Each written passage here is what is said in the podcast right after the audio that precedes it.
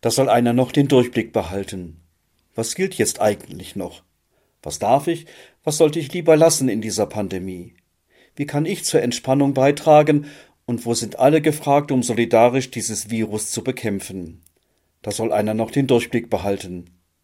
Wenn einer keinen Durchblick mehr hat, dann sagt man manchmal, der ist blind für die Realität und für das, was gerade dran ist.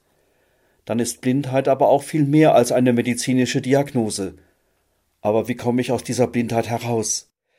Ich habe eine Legende gefunden, die von der heiligen Ottilia erzählt. Die soll um das Jahr 700 gelebt haben.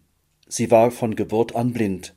Damit sie nicht getötet wird, bringt ihre Mutter sie in einem Kloster in Sicherheit. Hier lernt sie den christlichen Glauben kennen, und im Alter von zwölf Jahren wird sie getauft. Dabei geschieht etwas ganz Besonderes. Sie kann plötzlich sehen. In dieser Geschichte steckt eine tolle Botschaft. Gott will mir die Augen öffnen.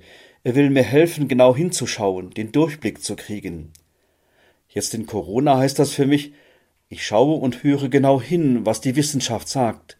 Dann kann ich ganz viel dazu beitragen, die Unsicherheit zu überwinden, wenn ich die angesagten Verhaltensregeln beachte.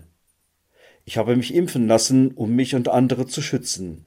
Ich vertraue den überwältigend vielen Wissenschaftlerinnen, die sagen, die Impfung ist viel weniger riskant als die Infektion mit dem Virus. Mit der Impfung lebe ich sicherer und meine Mitmenschen auch. Es sind zunächst kleine Schritte, aber wenn viele mitmachen, die Augen und das Herz öffnen für das, was jetzt dran ist, um die Pandemie zu besiegen, dann wird es gelingen. Darauf vertraue ich.